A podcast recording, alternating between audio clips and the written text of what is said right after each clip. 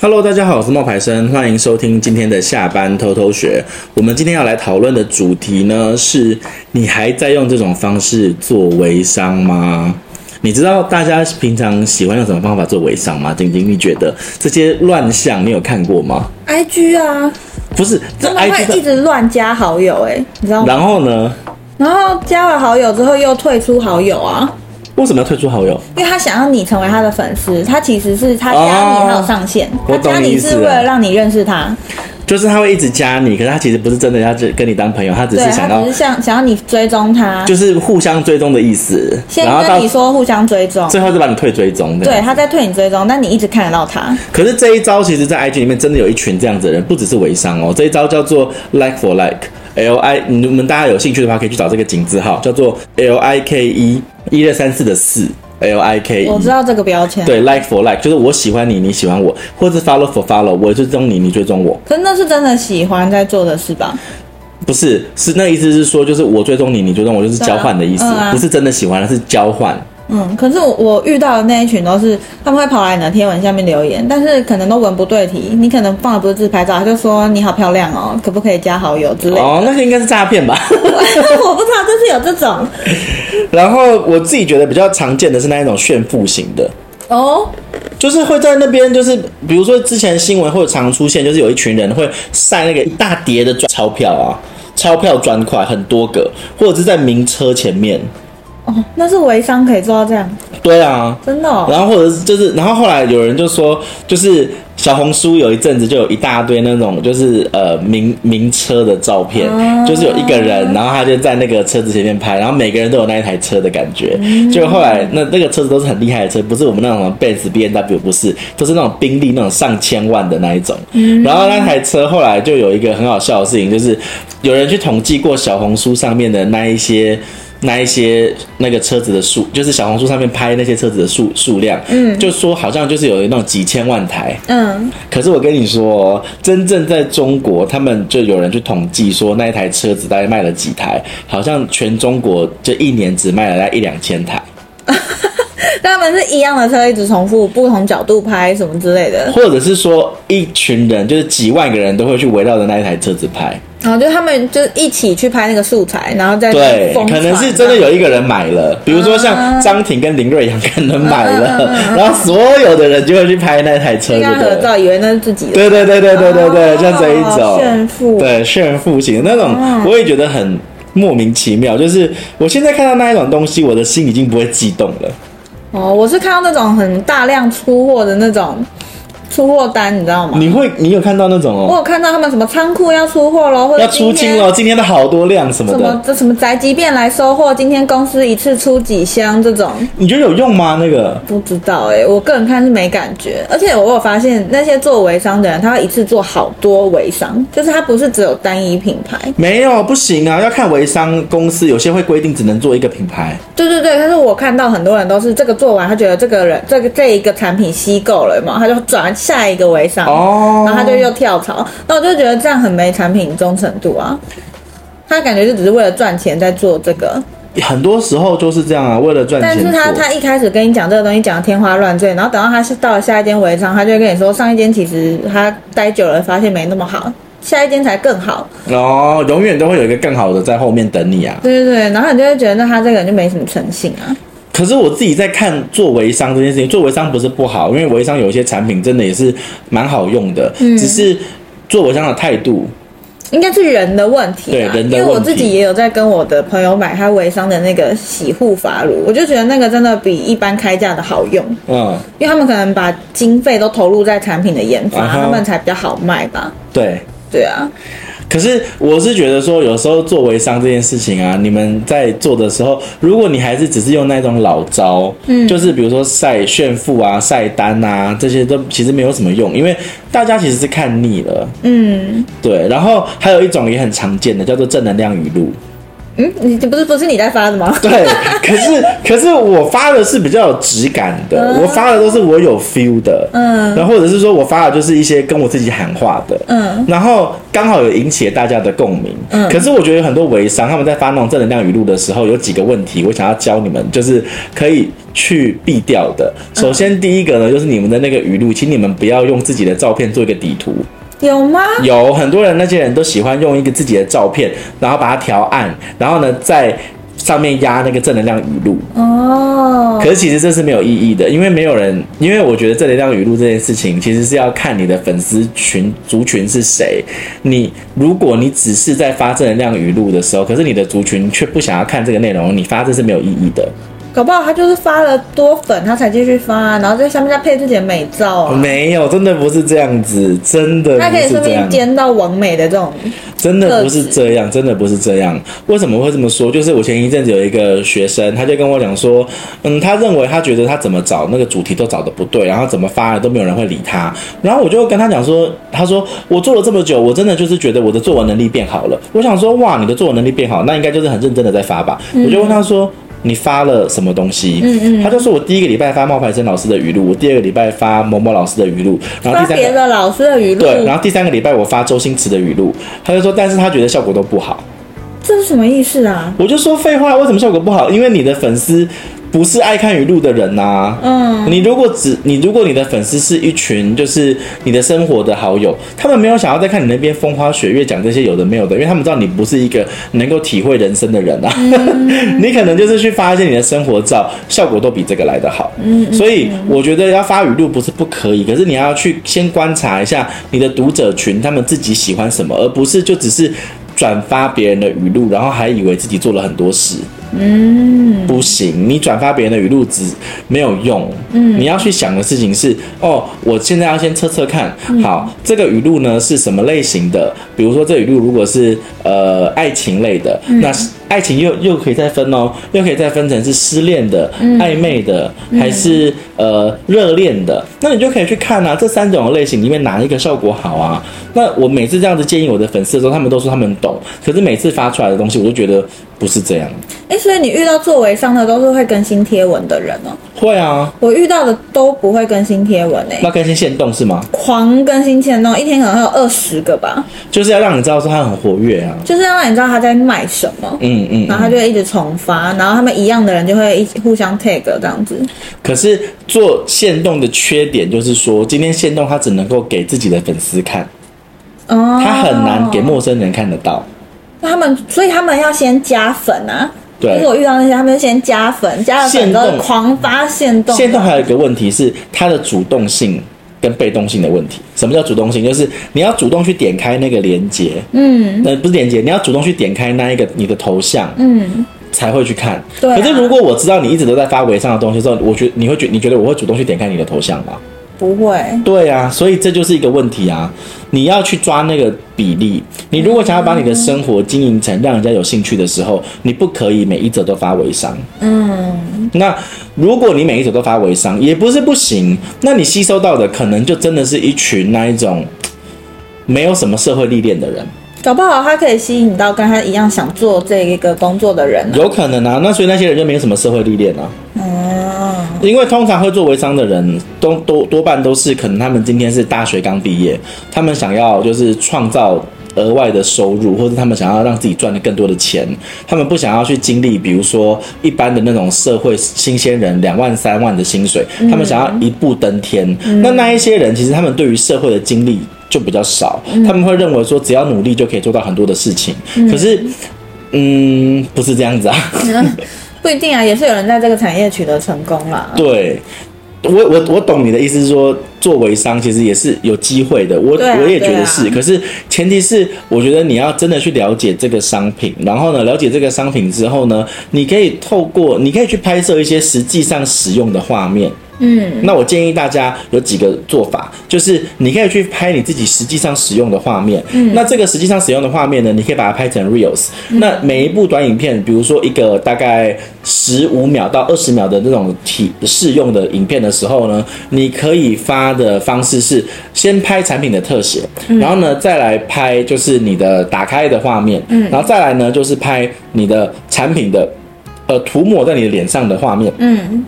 最后呢，给大家看成效，这是一种类型的素材，就因为这就是你的实际开箱，嗯，这种一种类型的素材。嗯嗯。那第二种类型的素材呢，是你可以去做一些名人见证，嗯嗯。因为通常这种微商，如果你是大品牌的，其实他们都不会吝啬去找代言人，嗯，或者是不会吝啬去找一些网红推荐，或者网美、嗯、呃网红或是有知名度的人推荐。举例来讲说，比如说像那一个。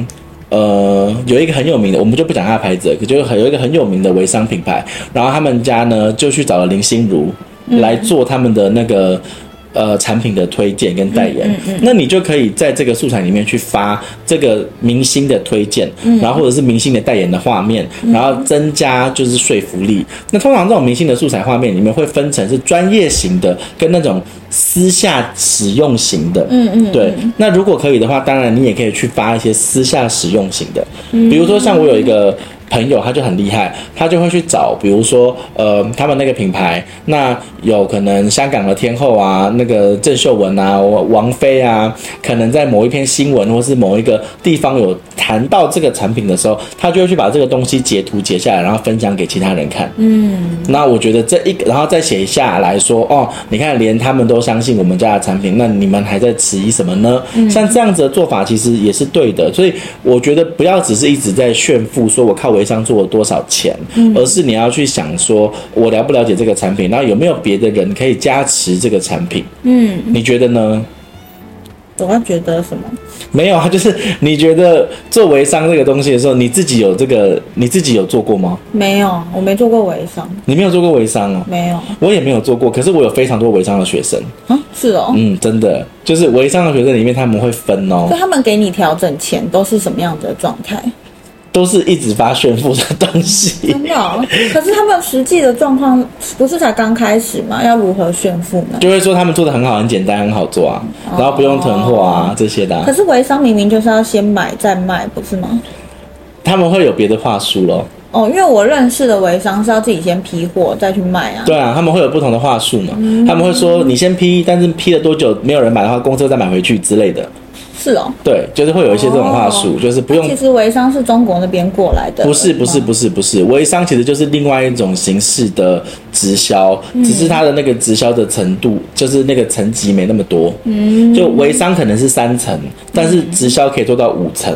哦，就是比较多层次的，就是直销。但是直销的法规也比较多，嗯、所以微商它因为没有做到直销那么多，就是有卖才有量的。有些直销是它已经变成说不用卖，它不用自己做，它只要下面的人做得好就有量。嗯，对，就是它是一种，就它的它的逻辑是这样子。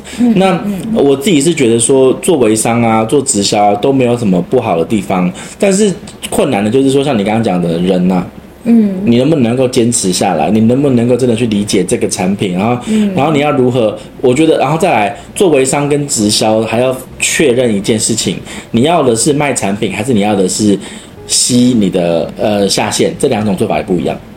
就是事业跟那个啦，使用者啦。对，就是你要开拓你的事业，就是把你的下线一个一个拉进来，还是你要做的是产品的推荐？这两种的做法也会不一样，因为它你的这两种的执行方式会不同。像我们刚刚讲的那一种，比如说找到那些用户的话，陌生用户的话，去体验产品的话，嗯、那种基本上都是在做就是产品的销售的。嗯，那从这里面再去拉人进出来。嗯嗯。可是有一些微商或直销，他们会是直接在他们的社群里面就会。挑明的说哦，我自己是几家店的创办人，我自己是几家店呃几家健身房的什么什么，我自己是几家咖啡店的老板什么的。那那一种做法呢，它的目的就是可以想要吸它的那个就是下线。可是呢，这个问题就在于说，因为你要吸下线，对不对？那你吸下线的话，你的入行的门槛就相对来说更高。嗯，对吧？你卖产品可能一个一两千块，可是你要一个下线的话，如果你是要来投资，比如说那个健身房，投资那咖啡厅，那一个人可能就要缴十几二十万。所以他的那个两者之间的经营的逻辑会不太一样。我会建议大家说，你要先决定说你要做哪一边，嗯，然后你决定好你要做哪一边的时候呢，你的主题不能够太零散，嗯，就你不能够一下子发那个，你不能一下子发，比如说你的你的生活，不能一下子发再发一下语录，然后再发一下什么有的没有的，然后再发一下就是。很杂乱的东西，其实我觉得不行。你可能要塑造在这个专业领域里面的一个形象，嗯，大家才会信赖你要做的事情，嗯，对。因为像我们自己在卖我们的社群课程的时候，这也是一个点啊。为什么大家会愿意买我的课程？不是因为我一直发好玩的旅游的照片啊，嗯嗯。虽然我一直想发，但是读者就不爱啊，就是读者就不爱。所以我们自己在做这个内容的时候，我就会开始去调整，说好吧，那我第一张照片可以是。读者他们认同的东西，嗯，那如果我的读者认同的是我幸福快乐的日子，或者说我跟我的情人炫炫耀我们的那种甜蜜的闪光的照片，嗯，那我可能第一张就会是走这个路线，嗯，可是我的读者就不是这一挂嘛，我读者就是他们喜欢看语录嘛，嗯，所以我就会给他们语录做第一页啊，嗯。嗯，而且我还有发现哦，嗯，就是在不同的时候用不同的语录也有差。哦，比如像我们最近不是在做团购？对啊。那我在做团购的时候，我就会用美食语录。对对对。你有发现吗？有，我知道啊。对嘛？是不是？对，我是很认真的。在做语录的时候，我就会想说，哎，我就故意发一个那种吃货类型的语录。嗯嗯。然后，如果在做课程的时候，我就会发那种独立自主的语录。嗯嗯。然后不要相信别人，要相信自己的那一种语录。对对。所以其实不是说随便发的呢，这些话。对啊，对啊，这些话不是说哦，你随便找一找这些句子，随便发一发就好的，嗯、会针对现在这一个情境，然后去找一个适合的句子来发。对啊，嗯嗯。那你最近做那个 IG 小教室，你有没有什么就是瓶颈或是心得？瓶颈还好，因为主题都是我在想。对，我没有遇到什么瓶颈。我我有遇到瓶颈哎，就是 IG IG 小教室的瓶颈。什么瓶颈？就是我觉得要找到适合读者们看的主题会越来越难啊，啊！我知道了，因为我们在讨论主题的时候，就会去参考说啊，现在大家喜欢的按赞数高的大概是哪一些类型。然后我记得有一次看到的是一个很简单的几句话的那个几千个赞呢，然后就是那种语录啊。对，就是那种很正能量的那种。嗯、他们想说这样就好，那我这边做的要死要活，想那些步骤什么的。对啊，对啊，对啊，对啊。大家都不喜欢。不是，我跟你说，那一种句子呢，它吸收到的粉丝当然一定会有嘛。可是那一种句子吸收到的粉丝，那是因为那边的粉丝是冒牌生的粉丝过去的啊。嗯。所以他们会对这种东西觉得习惯啊，他们就会给赞啊，曝光度就会高啊。有点小小 sad。因为那个做起来比较简单，轻松很多。对，但是我那个小教室的课程做起来比较复杂。复杂，对对。然后哦，对了对了对了，小叹气，好，小挫折有了。对，这是有挫折的。然后对，还有一件事情是，大家在做这些社群的句子的时候呢，你不要认为说是不能够重复利用的哦。可以，它可以重复用，因为像那你就你可以讲一下，它其实会洗掉，很多人真的不会往往回滑，但是有一些以前效果不错的，你可以过好一阵子再拿出来重新，大概两个月，一两个月，对对对，然后就会重新再触及到不一样的人，对，然后他们也可以因为这样子，然后去。得到更多的，比如说转单，就是转换。嗯嗯嗯、比如说我们上个月十一月的课程的时候，那时候最后的时间，我就想说，那我们是不是要发一些素材，让我们的课更好卖？对，然后我就跟晶晶讲说，你把我们过去，比如说，我就找了三五篇，对对对，就说这三五篇你要重新发，然后一样就可以连接那个网址，让大家可以去买课。结果后来确实那几篇效果还是很好。对对对，然后时间过了，我再把它收回去。对对对，典藏起来。嗯嗯嗯，对，所以我们是建议大家说，你今天如果在做社群的时候，微，如果你在做微商。你不要再用这些老方法，什么炫富啊、晒单啊、正能量语录这些东西是没有用的。你要真的去了解你的群主，他们喜欢的东西是什么。如果你那一群的人，他们喜欢的东西是你的放闪，你跟你男朋友、你跟你女朋友、你跟你的爱人、你跟你的家人的一些画面，那你就应该要去发那一些画面，然后去刺激他们，然后让他们用你的产品，还有这些画面，让这让你的客户。得到更幸福的生活，嗯，然后另外一种做法就是，如果微商是比较大型的，通常会有一些名人见证，比如说像那个林心如啊，她不是有代言一些微商产产品吗？Hebe 不是有代言那个什么 One Boy 冲锋衣吗？这些的，所以如果你能够找得到这一些内容的话，拿来用也是一个不错的选择。嗯，最终就是语录这些事情呢，不是不能用，嗯、你可以去找你过去效果好的贴文，你甚至可以重新再出发，嗯、再发布一次，再做一次陌生的触及到陌生的族群。嗯嗯，然后建议大家在做那些微商的时候，你们的井字号的选择也蛮重要的。嗯，对，就是如果你选择的是井字号微商、井字号赚钱、井字号那些投资、井字号理财，那不好意思，你们吸引到的人就是跟你们一样的族群，他并不是一些社会大众。没错。对，所以你不能够去用这一些关键字，因为你这些关键字他们是跟你一样的人，嗯、他们一样也在做微商了，而不是说他们是新鲜人。所以为什么说在做这些主题的时候，你一开始要先去想好你的群组，然后呢去想好这些关键字，就是因为说我们不希望你去白做工。嗯。你最好的方法就是你可以用你的井字号去吸引到陌生的用户。那你一直发限动呢，其实也不是不行。可是现在我要跟大家讲，限动有一个功能，它可以把几则限动再变成一则 reels。嗯嗯嗯，这个大家要用，因为限动只能够给。呃，粉丝看，通常他没有办法触及到陌生的用户。嗯，那如果你把它转换成 Reels 之后，它是可以触及到陌生的用户的。嗯，大概提供这几个小撇步给大家啦。所以这几个小撇步其实也不是只有微商的族群可以做使用啊。你今天只要想要在网络上面发展事业，都可以依照你刚刚说的几个步骤下去做。嗯。呃，开开店嘛，开设这个账号，啊、开设这个账号，然后让你的账号可以触及到陌生的用户。嗯嗯。但是大家还要注意一件事情，是 Instagram 的那个触及率的问题，就是他们的演算法其实是要固定喂养。嗯。但是像就像就像你养宠物，嗯，你要训练它，就是。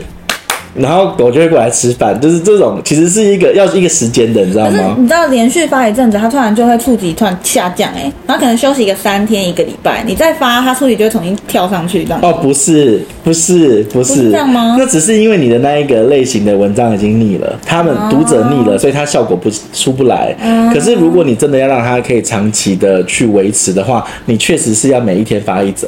哦，然后让他有一种被喂养的感觉。你不一定每天发一则，比如两三天发一则也可以啦。就是你要让他有一个固定的时间，还是说让 IG 这个系统知道说你这个账号是活跃的？对对对，然后他会帮你去推广给类似的人。哦，对，你记不记得那一阵子你找到你做的成长的速度特别快，就是因为我那时候跟你说，一个天你每天发一则，然后每天发一则之后呢，他会帮你找到类似的这一群人。嗯，然后系统已经抓到你了，他就会持续的给你。大家加油！每天都发真的好难哦。每天发不容易，可是你看，其实现在我为了要做那个课程的东西的时候，我也是要每天发。对啊，其实每天发比较有效。每天发比较有效，而且那个触及人数就很明显看得到，就是说，呃。因为后台的那个洞察报告啊，你如果不是每天发的话，它的那一个量，它其实就是会高低起伏，不一定。嗯嗯嗯嗯。所以当你每一天都发的时候，它的量就会维持在一个稳定的水准，它累积的那个触及率才是一个准确的报告。嗯嗯。好，今天的分享其实差不多了哈。我们讲了几个，就是你在经营社群还有微商的时候，你要注意的一些重点：炫富晒单，然后卖弄身材，嗯，正能量语录，其实不是唯一的做法。嗯嗯。那真正的做法，其实是我们要先去看看，说我们能不能，我们可以把我们的现实动态，然后把它。变成一个 reels，然后可以拓展到陌生的粉丝。嗯、那我们也要去观察我们读者群他们想要的内容。那如果他喜欢的是你的放闪的东西，那你就在贴文里面要发一些放闪的内容，嗯、而不是就是真去抄人家的语录然后来发就好了，不是这样子的哈。嗯、好，那我们今天分享到这边，如果有什么问题的话，你可以加入我们的下班偷偷学的群组，我们可以来讨论更多。跟社群有关的主题，那下班偷偷学的群组呢，我们就把它放在我们的说明栏，大家可以点击我们的说明栏加入我们的行列，跟大家说拜拜吧，拜拜。